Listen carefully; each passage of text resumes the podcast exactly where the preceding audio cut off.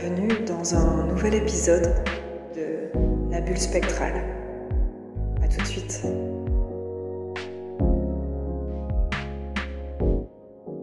On va commencer par le début. Quand j'entends le début, c'est pas la naissance, je vais parler plutôt de, de tout ce qui est mon rapport à, à la scolarité, puisque j'ai l'impression que c'est par là que, que tout a commencé. Alors pas que tout a commencé, mais que j'ai ressenti et que j'ai des souvenirs qui, euh, qui m'ont fait comprendre que j'avais euh, de nombreuses difficultés et qui me semblaient ne pas concerner euh, les autres et qui m'ont fait rapidement me sentir très différente des personnes de mon âge. Pour commencer, donc dans ma petite scolarité, donc je suis allée à l'école relativement jeune, je crois que j'ai été à la maternelle à deux ans et demi. J'ai très peu de souvenirs de la toute petite maternelle euh, et de, ces moments-là. C'est très, flou, mais j'avais pas forcément d'intérêt pour, euh, pour l'école. J'avais pas forcément envie d'y aller. J'avais des amis, mais, mais c'était des amis entre guillemets pas imposés, mais qui étaient plus ou moins venus euh, me chercher. J'ai commencé à avoir des difficultés à aller à l'école vers 4-5 ans où j'ai commencé à faire des crises en ne voulant plus du tout euh, aller euh, en classe. Je me rappelle d'un moment où je, je restais dans les, dans, dans les jambes de ma mère pour, euh, pour qu'elle me reprenne et parce que je ne comprenais pas pourquoi elle devait me poser, me poser encore une fois à l'école alors que je, n'avais plus envie d'y aller. Mais apparemment, c'était quelque chose d'obligatoire à ce moment-là.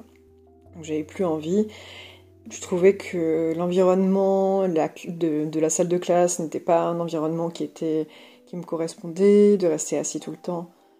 J'étais une, bonne élève, j'étais quelqu'un d'assez euh, attentif, je travaillais bien à l'école, j'avais généralement euh, de très bonnes notes, mais je n'avais pas envie euh, d'être là.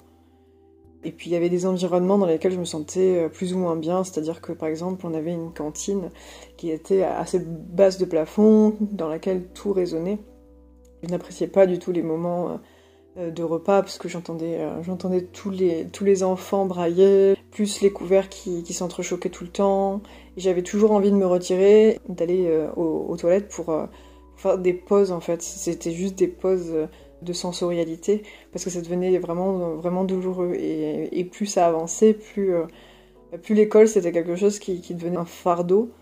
Et après je suis, je suis allée en en école primaire. Donc là, j'ai changé d'école, donc c'était plus la même école. Là, ça a été difficile, effectivement, de, se faire au changement parce que j'avais plus les mêmes professeurs, j'avais plus les mêmes salles de classe, euh, plus la même euh, cours de récréation. Au début, je sais que ça a été, euh, ça a été relativement difficile, mais par contre, j'avais toujours, toujours des notes très correctes, toujours bah, dans la meilleure de la, classe, et on me laissait généralement tranquille. J'ai commencé aussi à, me rendre compte de, certaines difficultés au niveau de la nourriture, puisqu'il y avait des choses qui me déplaisaient. Et en fait, euh, d'avoir des repas imposés euh, tous les midis, c'était euh, c'était impossible. Qu'à ce moment-là, on avait des, ben, des cantinières qui nous imposaient de finir nos plats, et que si on finissait pas nos plats, ils nous gardaient jusqu'à temps que qu'on les finisse. Et je trouvais ça horrible de, de devoir imposer ce genre de choses. Et surtout quand une personne qui justement a une sensibilité comme celle-ci, c'était vraiment un traumatisme. Donc après, c'est j'avais plus envie euh, bah, d'aller manger. Enfin, les moments des repas, ça, devenait euh, toujours compliqué. Déjà que euh, bah, auparavant, il y avait en fait cet environnement bruyant qui m'avait impacté, et là j'avais l'aspect de la nourriture qui se rajoutait à tout ça. J'ai des difficultés. Après, je reste dans un cadre on est quand même dans une petite structure, on est très peu à l'école. Je sais que par exemple en, CM2, on n'est que 9 élèves en CM2 et il y a quelques élèves de, CM1 avec nous, mais, en tout dans la classe, on, est très très peu nombreux, on est une quinzaine même pas. Donc du coup au niveau des sensations, c'est moins difficile pour moi à accepter puisque j'ai quand même peu, euh, d'observations, peu d'échanges à faire. Et la plupart du temps, pendant, euh, la récréation, moi je, reste avec... Euh, avec le groupe de garçons et je fais du foot euh, à l'extérieur parce que je trouve que c'est euh, le moins, le moins stressant pour moi, c'est pas prise de tête, c'est quelque chose qui m'évite d'avoir euh, les interactions de type jouer à des jeux de rôle. que je que j'essaie de fuir au maximum parce que je enfin je trouve pas ça intéressant et puis j'ai pas pas l'imagination débordante à ce moment-là et puis je vois pas l'intérêt de se mettre dans dans des scènes comme comme, comme ça et après bon il y a, a d'autres choses que, que j'apprécie parce qu'il y, avait Pokémon à l'époque et, et, du coup j'aimais bien ces, ces, petits personnages donc ça c'était des choses que, que je trouvais relativement sympa à faire à collectionner parce que J'aimais bien, quand j'étais plus petite, les collections. Euh, je collectionnais les fèves, je collectionnais bah, les cartes, euh, je collectionnais les pierres. Et euh, il y avait plein de choses comme ça où dès que je trouvais un intérêt ou quelque chose que je trouvais beau, j'avais envie d'en avoir, d'en avoir plusieurs. Je suis arrivée bah, au moment qui a le plus impacté ma vie, c'est-à-dire le moment du collège. Donc l'entrée au collège a été horrible. J'ai pas compris ce qui se passait. Bah, je suis passée d'un petit environnement euh, très convivial, très fermé, très restreint, à euh, enfin, un endroit où il y avait plus de 300 personnes euh, dans, le même établissement, avec des salles différentes, devoir changer de classe tout le temps, devoir changer de professeur tout le temps. Et personne ne nous prépare à ça, c'est-à-dire qu'on nous balance dans ce milieu-là sans nous expliquer les codes de tout ça, et il, faut, improviser avec, rien. À ce moment-là, j'ai développé une, phobie euh, scolaire, donc euh, j'avais des crises euh, horribles où je pleurais pendant des heures, je n'arrivais pas à me calmer, j'avais juste envie de disparaître, je me roulais en boule dans un coin. Mes parents étaient, étaient totalement, pas ennuyés, mais ils avaient, ils avaient du mal à, comprendre ce qui, ce qui se passait dans, dans ma tête. Et pourquoi j'en arrivais à ce point-là? Parce que tout le monde devait en passer par là, j'avais déjà été à l'école, et pourquoi ce traumatisme à ce moment précis, quoi? Mais pour moi, c'était euh, un grand établissement, trop de bruit, trop de monde, euh, les changements quotidiens, jamais les mêmes salles, comme je disais. Et du coup, là, j'ai développé une dépression. Alors, euh, je pense que j'en avais fait auparavant quand j'étais plus jeune. Mais là, j'ai de nouveau, je suis de nouveau tombée en dépression. ces crises étaient, très fatigantes, invivables. En fait, à cette époque-là, et pendant tout mon collège, j'avais les yeux, euh, les yeux bouffis, le visage toujours euh, tiré parce que je pleurais, pleurais quotidiennement. C'était, euh, c'était insupportable. J'avais toujours la boule au ventre. Je ne voulais pas aller en cours. pourtant, j'arrivais quand même à, conserver des, des, notes qui étaient, qui étaient très bonnes parce que je me forçais. Je me forçais à y aller parce que j'avais pas le. Enfin, je me forçais à y aller. On me forçait à y aller au final. Mais moi, en fait, j'aurais préféré à ce moment-là qu'on me dise bah, t'as une solution, c'est de, de, rester chez toi et de faire les cours à la maison. Parce que s'il faut qu'on fasse des cours, qu'on trouve une solution pour pas que ça devienne euh, invivable. Et moi, on me disait, bah non, mais ça va, ça va passer avec le temps, c'est normal, c'est une transition, c'est dur. Je suis passée d'une petite classe, euh, d'une petite école à un grand bâtiment, à, tout ça. Et, là, euh, ben, en fait, ça s'est empiré, ça, ça ne s'est pas du tout arrangé. Et on a pris la décision avec le principal du, collège et mes parents euh, que, que, je n'aille plus en cours pendant un certain temps, que je me fasse suivre, que je prenne du temps pour me reposer et qu'au bout d'un temps je revienne, revienne en cours. Je me suis fait suivre par une psychologue, mais c'est pas pour autant que ma phobie scolaire diminuait. C'est-à-dire que quand j'ai dû retourner à l'école, euh, ma dépression était toujours présente. Euh, je me rappelle du premier jour où j'ai dû retourner à l'école. J'étais à l'infirmerie avant et on a attendu que, tout le monde soit rentré dans les classes pour pouvoir être dans les couloirs qui étaient un peu moins bruyants et que je puisse aller en, salle de classe euh, un peu plus tranquillement. Mais au final, c'était c'était une catastrophe. Je pensais à reculons, je voulais pas y aller. Mais ça a continué comme ça. Des jours, des nuits. et pendant tout mon collège, j'ai subi ces crises, j'avais cette boule au ventre.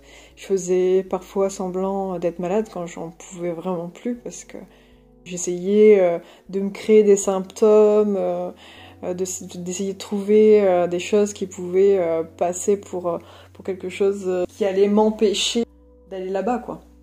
J'ai l'impression qu'on m'emmenait sur le front à chaque fois et c'est horrible à dire, de dire ça parce qu'il y a des gens qui vivent des trucs beaucoup plus difficile et moi je, je comprenais pas pourquoi je réagissais comme ça.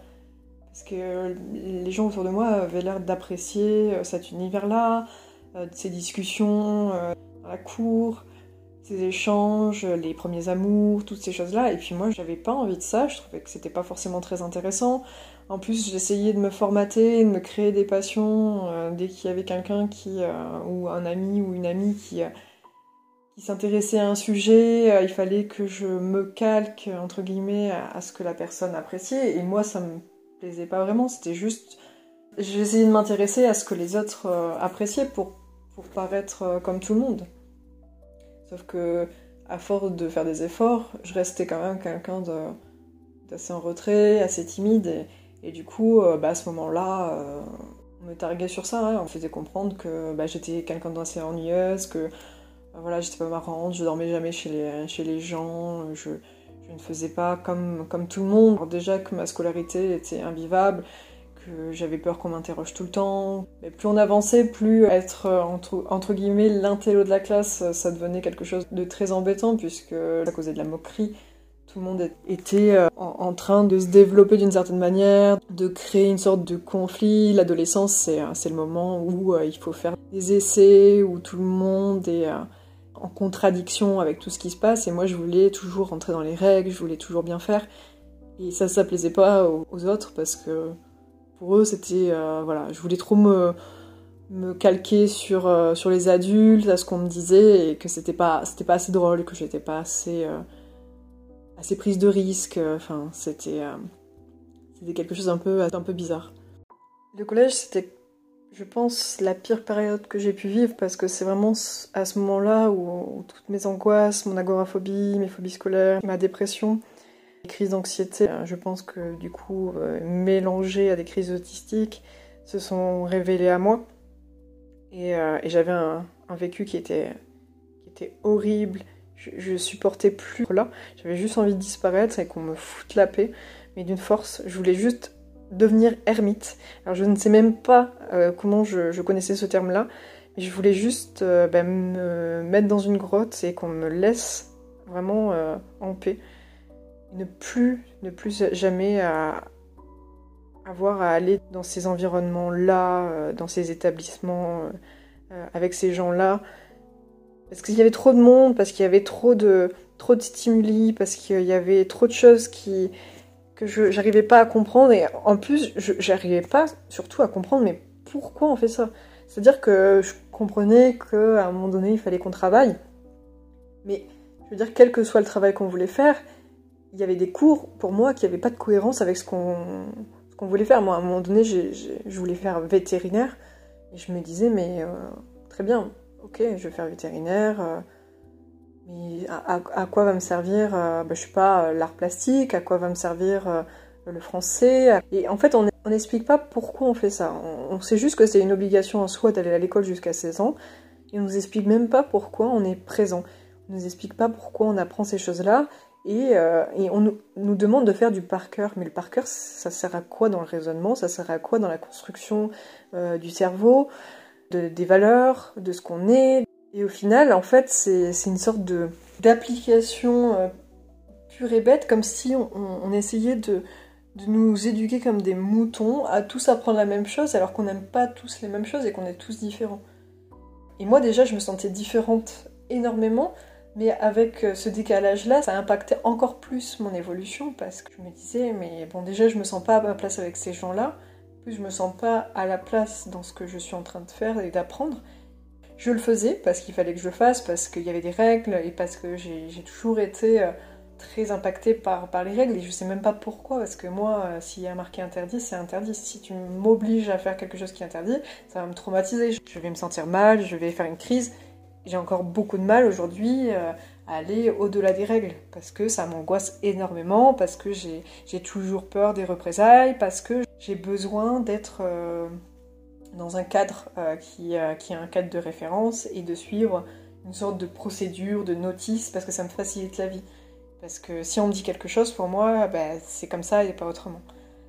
Et, l'école, ça, ça a été ce truc-là où, bah, d'un côté, on nous imposait des règles qu'il fallait suivre, sinon on se faisait taper sur les doigts, et de l'autre, bah, il y avait tout l'aspect sociabilisation, interaction avec les, autres élèves, qui faisait qu'il fallait qu'on aille au-delà de ces règles. Il fallait toujours, pour pouvoir se, être intégré, c'était être la personne la plus drôle, la personne qui faisait le plus de bêtises. Et plus on avançait, plus c'était, c'était des choses comme ça. C'est-à-dire que être une personne qui, qui appréciait être en cours assise, à apprendre ses leçons, à les restituer à la lettre, et, et qui faisait ses devoirs tout le temps, qui répondait bon aux questions quand on lui posait, et qui avait des notes de très bonnes notes. Là, c'était pas du tout intéressant pour les autres. C'était vraiment très ennuyant. On était des personnes euh, mises de côté qui voilà, qui n'avaient pas forcément d'intérêt euh, dans les interactions. Après le collège, j'étais au lycée, donc j'ai continué d'être suivie par la même personne, donc par la même psychologue pendant toutes ces années, donc pendant tout le collège et pendant tout le lycée jusqu'à mes 18 ans. Donc normalement, c'était une psychologue pour enfants, mais comme euh, mes difficultés en, en perduré, elle acceptait de me suivre au-delà de ses limites d'âge.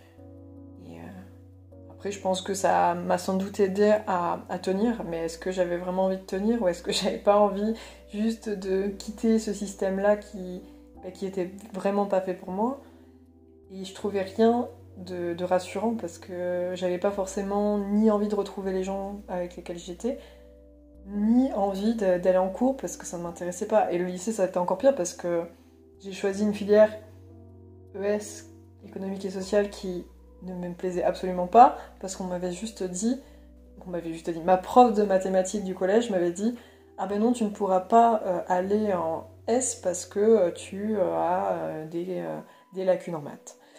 J'étais pas la pire en maths, vraiment du tout. Mais à partir du moment où on m'a dit non tu ne peux pas parce que tes notes en maths sont un peu trop moyennes, je me suis même pas laissé l'occasion d'essayer de, de, me proposer dans cette filière j'ai euh, tout de suite regardé bah, une autre idée. Alors j'ai fait un peu plouf plouf entre L et ES et du coup j'ai choisi euh, économique et social. Mais c'était euh, vraiment un choix médiocre parce que j'aimais pas du tout. Et en plus j'ai eu des profs qui étaient pas forcément très sympathiques, qui bah, ressentaient dans le fait que je sois en retrait, que je participe absolument pas. En plus je me mettais toujours sur un, coin de la classe, mais vraiment pas dans, dans les premières lignes.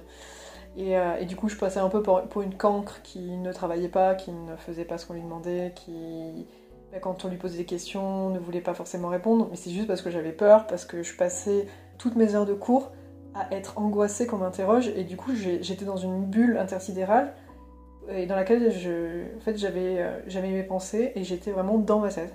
C'est-à-dire que pendant euh, tout le lycée, je ne me rappelle presque de rien. J'ai une sorte de, flou qui est intégré à, mes années lycée. Alors j'ai juste une amie euh, avec laquelle je suis encore en contact actuellement, euh, qui était une sorte de point de repère, parce que c'est une, personne que j'apprécie euh, énormément. Mais c'était le seul point positif bah, de tout ça, dans ces périodes-là. quoi. Et je trouve ça horrible. Et puis les profs n'ont vraiment pas aidé à ça, parce que je, trouvais qu'ils étaient... Ils en devenaient méchants, ils, me mettaient en porte-à-faux, et quand, il a fallu passer le bac, mon professeur principal me disait bah, enfin, vu, tes lacunes, tu, ne l'auras pas, enfin, tes, notes sont trop médiocres. Euh, et, moi, je me suis dit bah, il a raison. En fait, j'avais pas envie de lui donner raison, donc je, savais que j'étais pas bête, parce que j'étais capable, j'avais été capable pendant des années euh, de, faire ce qu'on me demandait de faire, d'apprendre par cœur, de, restituer, euh, d'avoir des bonnes notes à partir du moment où voilà, je, comprenais plus ou moins et j'avais décidé de, le faire. Et je me suis dit, bah, je vais juste lire mes cours, apprendre euh, plus ou moins par cœur certaines choses, euh, et, je vais aller au bac comme ça. Et je veux prouver que euh, je suis pas, je suis pas l'idiote du village et que bah, les personnes qu'on met en avant et qu'on met sur un piédestal en cours, qui sont plus cancres que moi à la base, bah, voilà, on n'est pas obligé de, bah, de, les mettre en, valeur. Et c'est juste parce que je suis, je suis, une personne un peu plus effacée et qui a, qui a du mal et qu'on laisse du coup dans un coin encore plus et qu'on n'aide pas du tout. Je, voulais contrecarrer mes profs et, leur, euh, bah, leur faire un, petit fuck, quoi. Voire un gros fuck, euh, pour être mal poli, mais euh, en fait, à force de tout ça, je sais pas. J'avais une, une, hantise du, corps professeur, parce que je trouvais que c'était pas ils n'étaient pas aidants, ils, nous mettaient tous dans le même bateau, et alors qu'on était tous différents. Je sais que c'est compliqué d'être prof, mais euh, c'est-à-dire que quand on a des difficultés comme les miennes, c'est horrible à vivre, c'est-à-dire que c'est une torture, c'est-à-dire que moi, euh, on m'aurait euh, amené sur l'échafaud tous les jours, ça, ça m'aurait causé la, même angoisse, quoi. j'avais envie de mourir, enfin, j'étais intérieurement, j'étais vidée, j'avais des, pressions sur la poitrine, je respirais plus. Tous les matins, c'était, c'était, je, traînais du pied. Et en plus, il y avait ce, trajet en bus interminable. Même, même encore aujourd'hui, je supporte plus prendre cette, cette route parce que ça me rappelle en fait ces, moments-là et, je trouve ça, je trouve ça atroce. Et donc j'ai eu mon bac. J'ai eu mon bac avec une mention et j'ai été vraiment à 0, euh, je sais pas quoi, 3 ou 4 d'avoir la mention bien et j'ai eu la mention assez bien. Et je me suis dit, bah au moins, j'espère que je les aurai un peu mouchés. Et le truc, c'est que je m'étais dit, ouais, je vais aller les voir et je vais leur, euh, leur montrer mes notes et je vais leur demander ce qu'ils en pensent. Mais jamais j'aurais fait ça. Déjà, j'arrivais même pas à leur parler. En fait, euh, dès qu'il y avait une interaction avec les professeurs, euh, c'était encore pire qu'avec les autres élèves. C'est-à-dire que je restais mutique, que je j'angoissais, ça devenait un traumatisme. Après, j'y pensais le soir en rentrant. Enfin, c'était, catastrophique. Et donc là, je me retrouve avec ce bac-là. Et bah, quelle idée après le, le lycée et le bac économique et social de partir en droit. Alors, filière de droit, je ne sais pas pourquoi, parce que j'avais une amie dont, je parlais qui, qui allait dans, dans cette fac-là. Et je l'ai suivie. Je l'ai suivie parce que c'était pas loin de chez mes parents, parce que c'était la seule fac qui était à proximité de, là où j'étais, parce que j'étais à la campagne.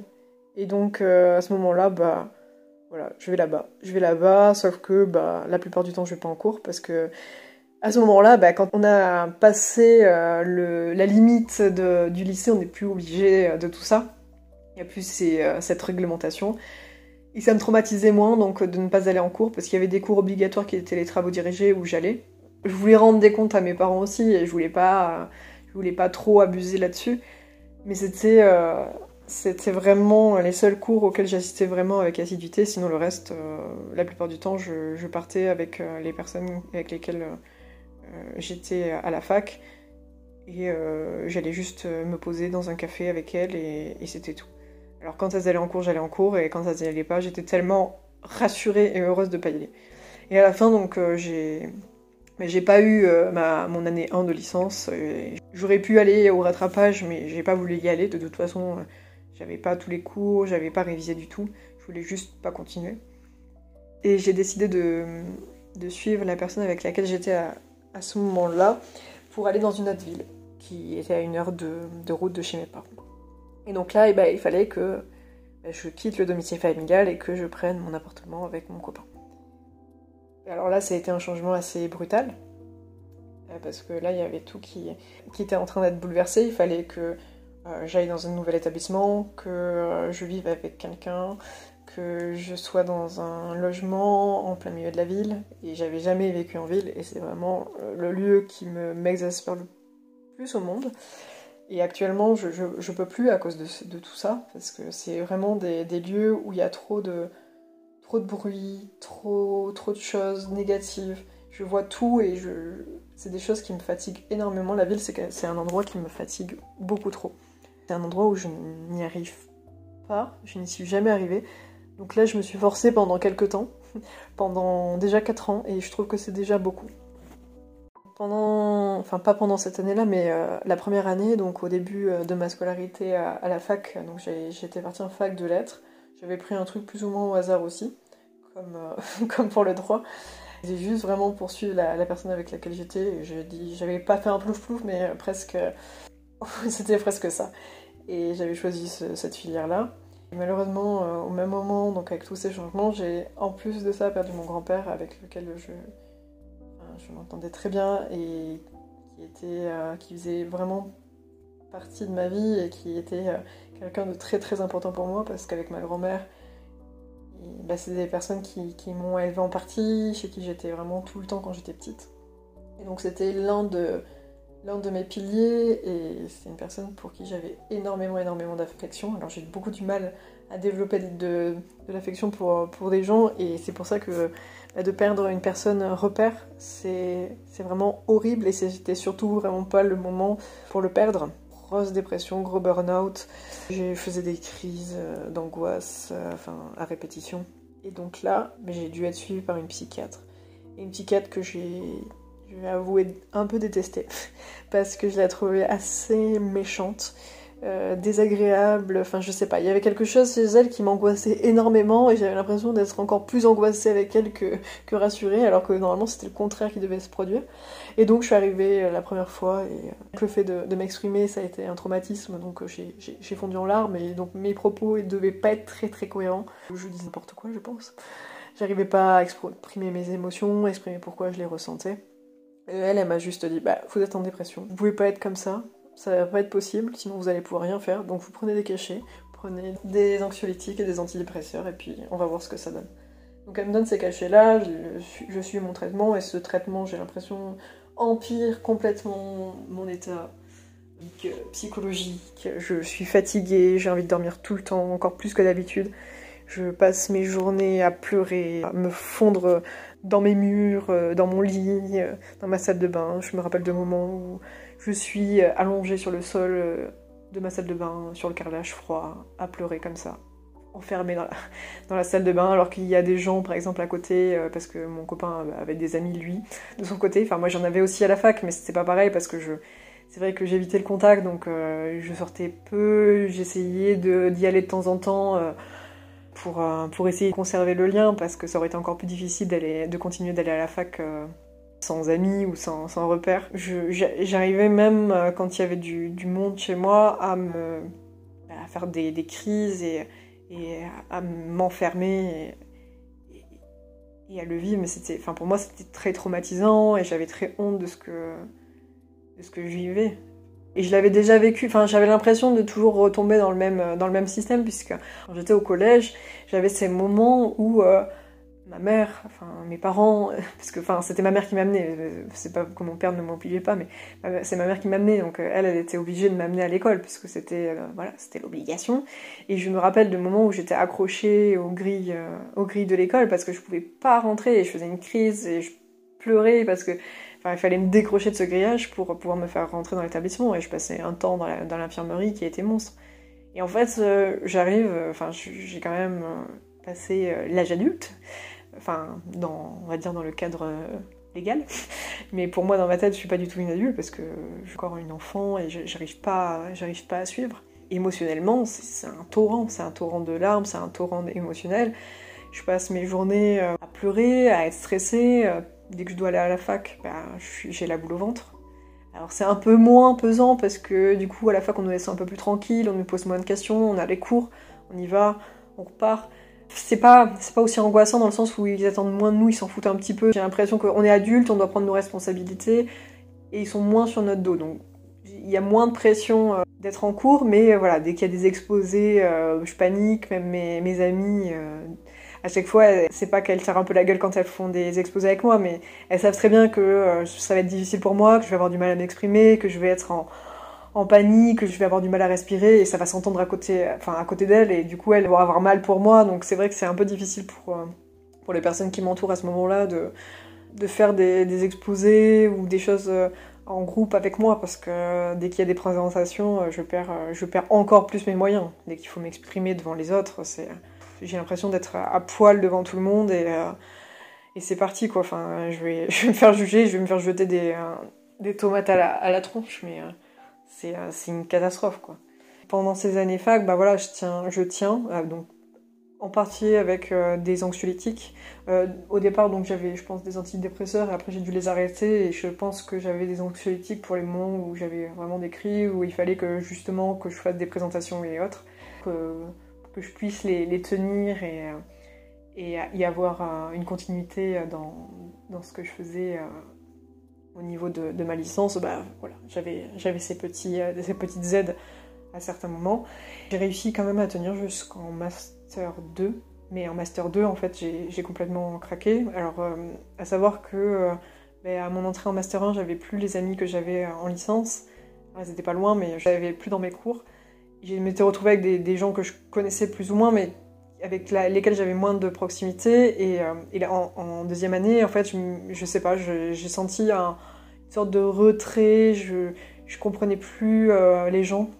J'arrivais plus à, interagir. Euh, je, me sentais bête, j'avais l'impression que les gens me détestaient, n'avaient pas envie de me parler, alors que c'était pas du tout ça, puisque ces personnes-là n'avaient rien fait, n'avaient rien demandé. Hein. Mais euh, je me levais le matin, j'allais en cours et en fait j'étais dans le couloir, j'étais avec ces personnes-là et je me disais mais qu'est-ce que je fais là? Enfin, ces personnes, elles n'ont pas du tout envie d'être avec moi. enfin, je suis pas du tout intéressante. Enfin, elles discutent entre elles et je pense pas qu'elles aient envie de me parler en fait. Et au fur et à mesure, j'ai développé ce truc-là et je me suis dit mais qu'est-ce que je fous là? Donc après, ben, je me suis enfermée chez moi pendant des semaines. Et tous les matins, j'essayais de repartir. Et je repartais pas. Je restais terrée chez moi. J'étais dans le noir. Je mangeais presque plus. Et si je mangeais, je grignotais un truc parce qu'en fait, j'allais pas faire de courses. Il y avait juste les week-ends où je repartais chez mes parents. C'était juste le moment où je prenais une respiration, mais après, en fait, j'ai tout fait toute la semaine. Au bout d'un moment, ma mère m'a appelé et elle m'a dit Écoute, euh, là, c'est plus possible. Tu prends tes affaires on va rendre l'appartement, tu rentres à la maison. Là, tu es en train de, faire un, burn-out, on va voir le médecin et on va essayer de trouver une autre solution. Si tu n'y arrives pas, soit bah, tu y reprendras l'année prochaine si tu te sens mieux, sinon bah, on va essayer de trouver autre chose et euh, il va falloir trouver quelque chose qui, te convienne et qui te crée pas ce, mal-être là.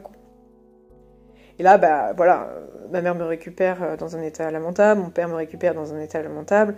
Enfin, mes parents, ils, voilà, ils savent pas trop quoi faire parce que depuis des années, ils essayent juste de me soutenir là-dessus, quoi. Ils me font voir des, professionnels, ils, ben voilà, ils m'accompagnent, ils essayent de comprendre pourquoi je vais pas bien, voilà. Mais chaque fois, ils m'ont dit, bah, t'inquiète pas, c'est normal. Euh, bon, là, il y a du changement, donc euh, forcément, après, ça va aller mieux. Et après, ça va aller mieux. Et quand tu seras, enfin voilà. Et quand t'es en primaire et qu'on te dit bah ça va aller mieux quand tu seras au collège, et puis après quand t'es au collège on dit ça va aller mieux quand tu iras au lycée parce que tu vas rencontrer des gens qui, qui seront plus matures, et puis après au lycée on dit bah à la fac euh, tu seras dans une filière qui te plaît, donc normalement t'es es censé rencontrer des gens qui, qui, auront les mêmes, les mêmes intérêts que toi, mais au final bah non, ça se passe jamais comme ça. Je me rends compte que je n'évolue pas émotionnellement, je, suis toujours dans dans ce cercle vicieux où je ne fais que, des crises, que phobie scolaire entraîne une dépression, entraîne un burn-out, entraîne euh, un trouble anxieux généralisé, entraîne, toujours des choses encore pires qui, qui s'imprègnent en moi et, après bah, j'arrive plus à m'en défaire. C'est-à-dire que je me, en fait, je me fais accompagner pour un truc qui après développe un autre truc et après, et c'est un truc interminable. C'est-à-dire l'effet domino quoi. L'effet domino, au bout d'un moment, euh, bah T'as juste envie de tout arrêter, tu mets sur, euh, t'éteins l'écran et puis c'est fini quoi. Parce que tu te dis, bah, tu dis à ce moment-là, mais qu'est-ce que je fais?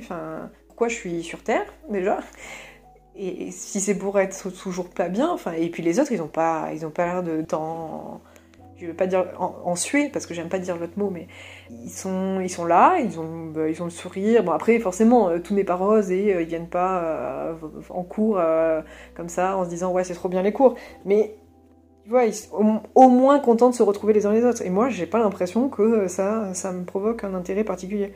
Oui, effectivement, il y a des gens qui me rassurent. Et s'ils étaient pas là, bah, j'aurais arrêté bien avant. Mais euh, j'ai pas d'intérêt dans les interactions. En fait, je préfère rester chez moi avec mon chat et dormir, lire, euh, écrire, euh, faire des trucs qui me plaisent, dessiner. Mais, mais pas pas aller à l'école, pas rencontrer des gens, pas discuter de choses et d'autres qui pour moi m'intéressent pas.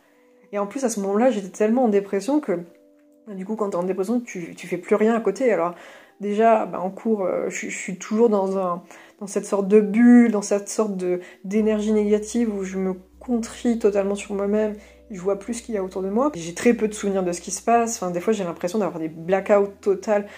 Et normalement les blackouts tu les fais plus ou moins quand t'es bourré euh, avec beaucoup, beaucoup, beaucoup d'alcool dans ton, dans, ton sang. Et là, en fait, rien que le fait d'être, anxieuse à, un niveau disproportionné, bah, j'oublie ce que je fais. J'oublie que je suis là. Je pense que mon cerveau essaie de, de créer quelque chose pour me sauver, quoi. Pour essayer de, me maintenir sur Terre. Ça marche, ça marche, mais ça marche, mais c'est, horrible. Et donc à ce moment-là, ben voilà, je suis chez mes parents, encore en train d'essayer de, récupérer, en train d'essayer de me sauver, en train d'essayer de trouver une solution, et ils décident ben, en fait de partir dans une autre ville parce que je me dis ah mais ça y est, je, suis mieux, j'ai réussi à passer euh, un an euh, à me récupérer, à me sentir mieux dans ma peau, dans ma tête, dans mon corps, j'ai pris du temps pour moi. Je suis plus avec la personne avec laquelle j'étais. Je me dis, bon, voilà, maintenant c'est peut-être pour ça, c'est peut-être parce que j'étais dans une relation qui ne me correspondait pas, peut-être parce que je faisais des études qui ne me correspondaient pas, etc. etc. Et puis j'ai l'impression que mon interaction est plus facilitée. Mais en fait, donc du coup, je pars. Je pars dans cet endroit qui est à 3 heures de chez mes parents, où je peux pas rentrer les week-ends. Ben, je commence les cours, et là, premier cours euh, horrible. Je, rentre, j'ai plus du tout envie d'y aller. et le lendemain, c'est encore pire. Le lendemain, je me reforce à y aller. Mais je me dis, mais qu'est-ce que je fais avec ces gens? Enfin, je les comprends pas. J'ai l'impression qu'ils sont là euh, pour des choses et moi, je, je sais même pas ce que je fais là. J'ai pas l'impression de, comprendre. Et je me sens tellement nulle par rapport à eux. Je me dis, mais j'ai rien à dire. J'ai je sais plus, et je me dis, mais attends, je suis en train de repartir dans, le même univers de euh, d'incompréhension des autres, de, de non-acceptation euh, de, de cet environnement scolaire, de cette phobie scolaire qui est toujours présente en fait. Le problème, c'est c'est qu'elle n'a pas disparu avec le fait de me dire ah bah ça va mieux, c'est bon, je suis, je suis reparti pour un tour. Bah non, t'es pas reparti pour un tour, là t'es parti pour un tour euh, à l'hôpital si tu continues. Et donc là, crise de tétanie sur crise de tétanie, et en fait, je ne peux plus me lever. C'est-à-dire que je suis assis sur ce lit, je regarde le mur pendant des heures et des heures, et je n'arrive pas à aller en cours. J'appelle encore une fois mes parents, et mes parents me disent bah, on vient te chercher, tu vas pas, tu peux pas. Si, si tu peux pas, tu peux pas. Bah, je leur dis de toute façon, je peux pas rester sur ce lit. Je, peux plus, je sais pas. Je, en fait, j'arrivais même pas à m'exprimer, j'arrivais même plus à te dire. Je pouvais même pas aller faire des courses, donc du coup, je pouvais même pas me nourrir. Donc mes parents m'ont dit, mais non, mais. En fait, j'avais mes voisins qui étaient mes propriétaires, et je pouvais même pas aller les voir et leur demander de l'aide. Ils les ont appelés, ils ont fait le lien avec eux. Et là, bah, ils sont, ils sont venus me récupérer dans un, état euh, euh, lamentable, encore une fois. Ça, c'est la dernière fois où, bah, où j'ai fait des études et où je me suis dit, mais plus jamais je ne retombe là-dedans, plus jamais je n'essaye de, de, faire euh, des formations, des études et autres, parce que bah, en fait, c'est pas pour moi. Il y a trop de choses qui vont pas, il y a trop de monde, il y a trop de, stimuli visuels, il y a trop d'observations à faire sur les autres, parce qu'en fait, moi, une personne ça va, deux personnes ça va. À partir du moment où on est trop nombreux, je peux pas observer tout le monde, je peux pas comprendre ce que les gens attendent de moi, enfin j'y arrive pas. Si j'y arrive pas, ben, pour moi ça me crée un traumatisme et après je suis, euh, je suis anxieuse tout le temps et je me crée un personnage avec les autres et je me fatigue à m'obliger à, rentrer dans ce, cadre qui n'est pas mon cadre, c'est pas mon cadre. J'ai essayé d'y rentrer, j'ai essayé dans tous les sens, j'ai essayé de toutes les manières possibles et inimaginables. On peut pas, on pourra pas dire que que je n'ai rien fait, que j'ai pas. Et c'est pas moi en plus, c'est pas moi volontairement, parce que si j'avais été tout seul, j'y serais jamais arrivé. Si j'avais pas eu euh, le soutien émotionnel de mes parents ou des, gens bienveillants autour de moi, j'y serais jamais arrivé. Et je comprends que des personnes n'y arrivent pas, parce que si pas bien entouré, c'est encore pire. Enfin, c'est pas possible. J'étais plus capable de me nourrir, j'étais pas capable de me faire à manger, de me laver, de savoir ce que je devais faire. Le quotidien, c'était pas possible. Tout était une charge euh, pas possible, rien que de se lever, de se brosser les dents, c'était trop fatigant. C'est-à-dire que je me levais, je me recouchais 5 minutes après. Parce que j'avais l'impression euh, d'avoir couru un marathon. Pour 5 minutes de brossage de dents. Non, peut-être pas 5 minutes, faut peut-être je sais pas. Pour, euh, on va dire, euh, le maximum que je puisse faire en, en brossage de dents. Après, je vais décider d'arrêter les études et de rentrer dans la vie professionnelle. Mais ça, c'est un autre ouvrage qui sera peut-être moins complexe. non, pas moins complexe, mais qui a été peut-être un peu moins douloureux, mais ça dépend. Je sais pas si c'était moins douloureux, c'était juste très différent. Je pense que j'étais assez longue et peut-être un peu éparse et je suis partie un petit peu dans tous les sens, mais c'est vrai que j'ai un passif heureusement euh, de scolarité assez long. C'est très cocasse. c'est très cocasse parce que vraiment je détestais l'école je la déteste encore. Et vraiment, euh, je me suis posé la question à un moment d'être professeur des écoles, mais je me suis dit, mais tu es malade, tu cours à ta perte. C'est-à-dire que tu vas aller dans un environnement qui t'a détruit, euh, qui t'a toujours rendu mal, et tu vas continuer à rester dans un... Tu es, sadomaso, bah, bah, dis-le, et, comme ça, on n'en parle plus. Donc j'ai dit non, euh, tu arrêtes maintenant avec ça, l'école c'est fini, tu, n'as plus de, lien avec ce, ce milieu-là. La vie est assez difficile, tes interactions, même en dehors de, l'école, sont assez difficiles. Tu vas pas en plus te rajouter cette contrainte-là. Mes parents m'ont aidé et ils m'ont dit tu peux pas aller à l'école, tu peux plus faire d'études, bah, on va trouver, on va trouver une solution. Et bah, par contre, la solution, c'est de travailler. Et voilà. Donc après, euh, ça c'est le prochain chapitre, je pense. Hmm, je sais pas encore, on verra. Mais je vous retrouverai peut-être d'ici là, j'espère, parce que j'ai déjà du mal à, à m'y tenir, parce que plus je réfléchis à bah, ce podcast, à tout ce que je suis en train de mettre en place sur, autour de, cette évolution-là, enfin, cette évolution-là, c'est pas une évolution puisque c'est quelque chose qui, est ancré en moi, mais on va dire ce, diagnostic qui m'a affirmé euh, ce que j'étais et pourquoi j'étais comme ça. Je me dis, mais ça, m'angoisse en fait, ça m'angoisse de me dire, mais il y a des gens qui vont avoir une écoute, un regard sur moi et j'ai peur en fait, j'ai peur des gens, j'ai développé cette peur des gens, de, leur retour, de leur jugement, de, leur critique. Ça me fait, ça me blesse tellement, c'est-à-dire qu'on me fout une claque et on me dit un truc négatif, pour moi c'est exactement la même chose, c'est une violence euh, aussi douloureuse pour moi, enfin je le ressens vraiment comme une, comme une douleur vive. J'ai peur de ça. Je pense que tant que je subis pas encore et que, que les gens sont bienveillants dans leur écoute, dans leur discours autour de ce que je suis en train de proposer, bah, je pense que je vais tenir et j'espère qu'il bah, y aura que des échanges agréables, que ça se poursuive pour moi parce que pour l'instant, comme je dis, enfin comme je disais dans le précédent épisode, bah, c'est mon seul exutoire parce que pour l'instant j'ai pas les ressources et j'ai pas les personnes pour euh, pouvoir euh, discuter de tout ça parce que j'ai pas de personnes repères dans ce sens-là. Alors c'est pas que j'ai pas de personnes repères, c'est que je peux avoir des personnes repères parce que par exemple euh, dans repère il y a père donc je parle de mon père. J'ai par exemple mon père mais mais j'ai pas envie de de l'écraser avec tout ça aussi parce que je sais que c'est des choses qui sont compliquées. Je peux pas tout mettre sur ses épaules à lui parce qu'il a sa vie aussi et il a ses difficultés aussi. Là, je me dis, c'est le téléphone qui m'écoute. c'est peut-être d'autres personnes qui m'écoutent, mais c'est des personnes qui ne me connaissent pas, donc j'espère que, enfin voilà, je pense pas que ça soit un fardeau pour elles, pour eux, parce que c'est un vécu qui, ne les a pas touchés et je suis une personne qui, qui est un petit peu euh, bah, détachée, d'eux, détachée de leur vécu. Donc euh, il peut y avoir une certaine empathie dans l'écoute, dans le discours ou, dans le vécu, mais ça sera toujours moins profond que des personnes auxquelles je dois faire entre guillemets subir. Je pense pas qu'on fasse subir les choses parce que moi je serais très contente d'avoir d'avoir l'oreille pour, pour des personnes qui, ont besoin. Mais c'est moi mon ressenti, j'ai toujours l'impression euh, bah, d'embêter, de ne pas être à ma place et d'être toujours un poids pour les gens. Et je vais essayer peut-être avec le temps euh, d'évoluer sur ce principe-là, mais je pense qu'il y a encore euh, beaucoup à faire. Donc je pense que je vais m'arrêter là, sinon je vais déborder encore et toujours, et que je vais partir sur un autre sujet, et puis qu'après je vais faire une thèse, antithèse, synthèse. Donc euh, on va s'arrêter là. Et puis j'espère qu'on se retrouvera bientôt. Sinon, bah écoutez, je vous souhaite un, beau parcours de vie et de prendre soin de vous surtout.